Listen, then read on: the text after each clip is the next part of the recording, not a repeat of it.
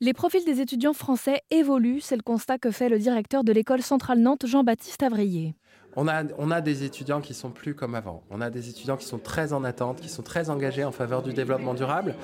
Ils, sont tombés dedans quand ils étaient petits, parce que dès l'école primaire, dès le collège, on leur a parlé du réchauffement climatique, on leur a parlé euh, de ce qui allait se passer au XXIe siècle, et évidemment, ça ne les laisse pas indifférents.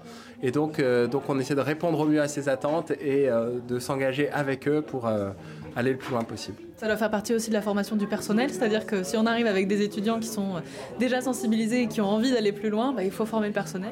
Tout à fait, donc on a aussi un effort important de sensibilisation de notre personnel, de nos enseignants. On a quasiment tout notre personnel aujourd'hui qui a suivi une fresque du climat euh, et qui est donc aussi sensibilisé et engagé sur ces questions. Notez par ailleurs que la fresque du climat a été créée par un ancien élève de Centrale Nantes, un campus donc sur lequel on intègre le développement durable à l'enseignement, mais aussi dans lequel la politique c'est tolérance zéro en termes de violences sexuelles, sexistes ou discriminatoires.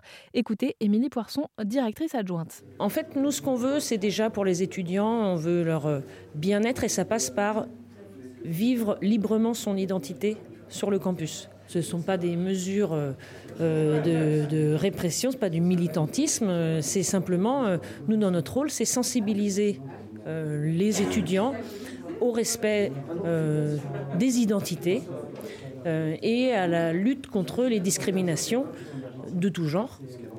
Qu'on soit témoin, victime, etc., on doit agir. Mais surtout, ce sont, je pense que c'est la diversité des étudiants finalement qui nous inspirent et euh, qui nous permettent euh, voilà, de nous ouvrir aussi, euh, nous qui sommes d'une autre génération, à, ces, à ces situations que l'on ne peut pas vivre puisque ça se passe dans le milieu étudiant.